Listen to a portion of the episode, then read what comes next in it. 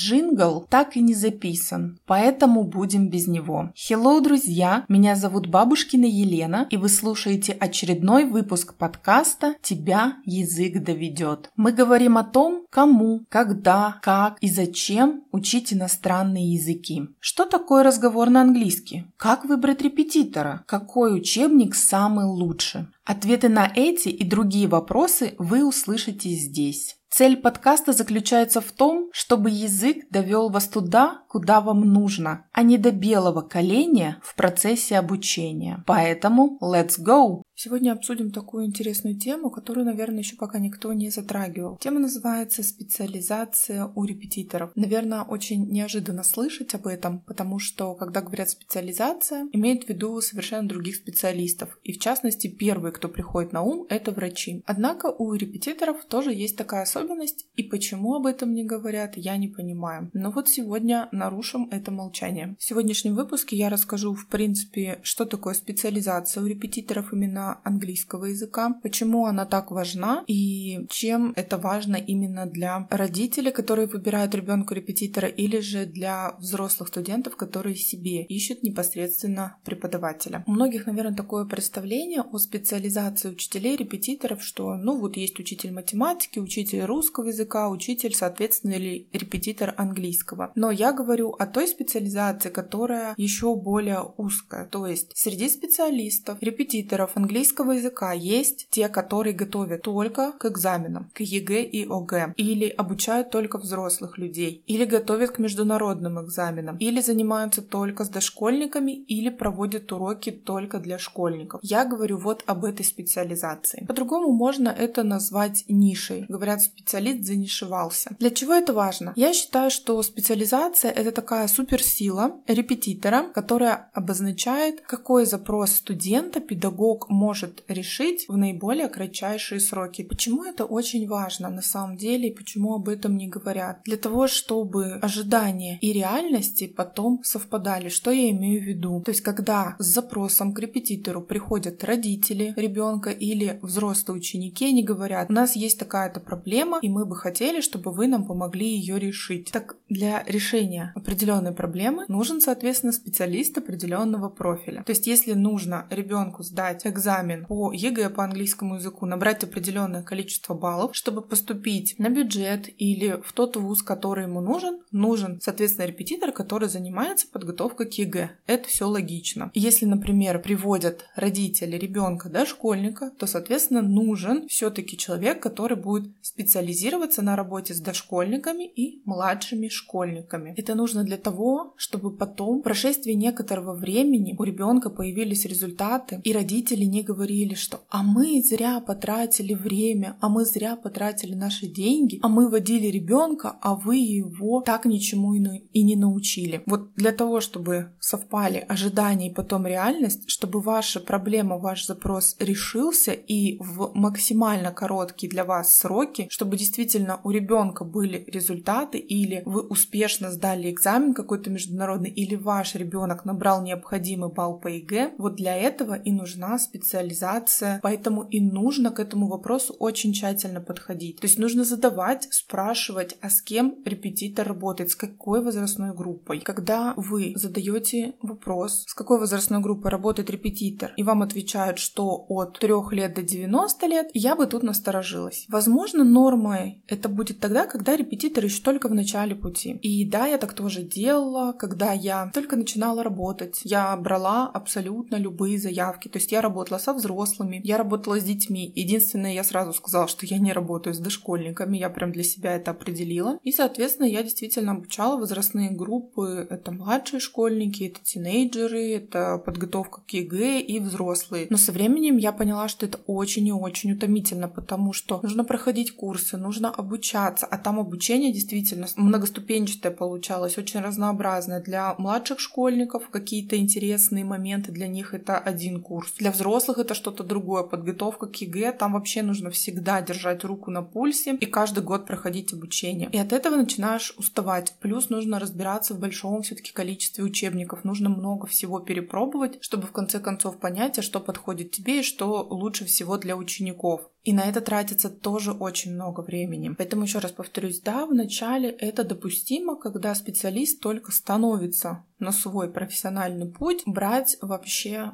от всех заявки, всех принимать, всех учить, обучать. Сейчас я, например, точно знаю, что я не работаю со взрослыми, как раньше, уже года два. Я не готовлю к ЕГЭ уже год. И сейчас я больше смещаюсь э, со школьников в сторону младших школьников и даже начала с этого года работать с школьниками. Но у меня там изменились ценности приоритеты. Об этом я, кстати, рассказывала в одном из недавних выпусков подкаста «Почему теперь так?». И второй момент, когда репетитор все-таки обучает всех от там трех лет до 90, 90, это значит, что человек вот просто мега профессионал, настоящий ас, профи, но таким человеком не может быть каждый первый репетитор. Ну, это прям уникальный какой-то действительно самородок или те люди, которые как-то вот, не знаю, у них там 25 часов в сутках, они как-то успевают и еще что-то, но, опять же, это не каждый репетитор. Обычно по, по прошествии там нескольких лет все-таки мы предпочитаем какую-то нишу, мы предпочитаем нишеваться, то есть выбирать ту возрастную категорию, с которой нам лучше всего работать, кто-то уходит работать только со взрослыми, кто-то остается там работать, э, например, только с дошкольниками. Я считаю, что чем уже специализация, тем лучше специалист может помочь. Вы наверняка спросите, а что будет, если пойти, например, ну, просто к обычному репетитору? Давайте начнем с того, что что может пойти не так. Допустим, вы нашли репетитора по сарафанному радио, не знаю, там от ваших друзей, знакомых, коллег по работе. И вот вашему ребенку, допустим, нужно сдать какой-нибудь экзамен международный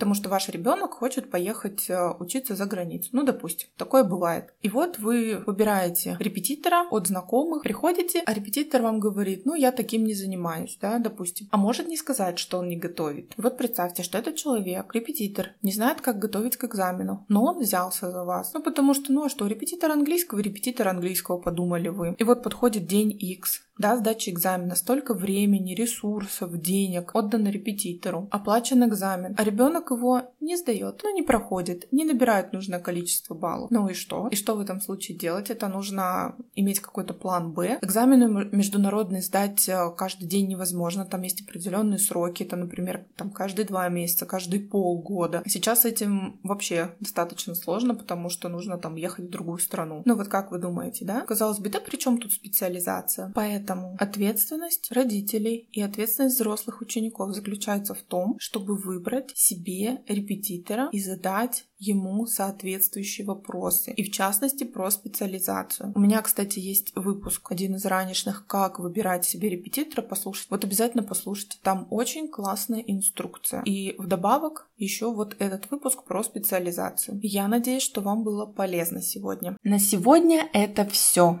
Услышимся в следующем выпуске. Где бы вы ни слушали этот подкаст, ставьте лайки, звездочки, пальцы вверх, пишите комментарии, а также делайте репосты и, конечно же, подписывайтесь, чтобы не пропустить новые выпуски.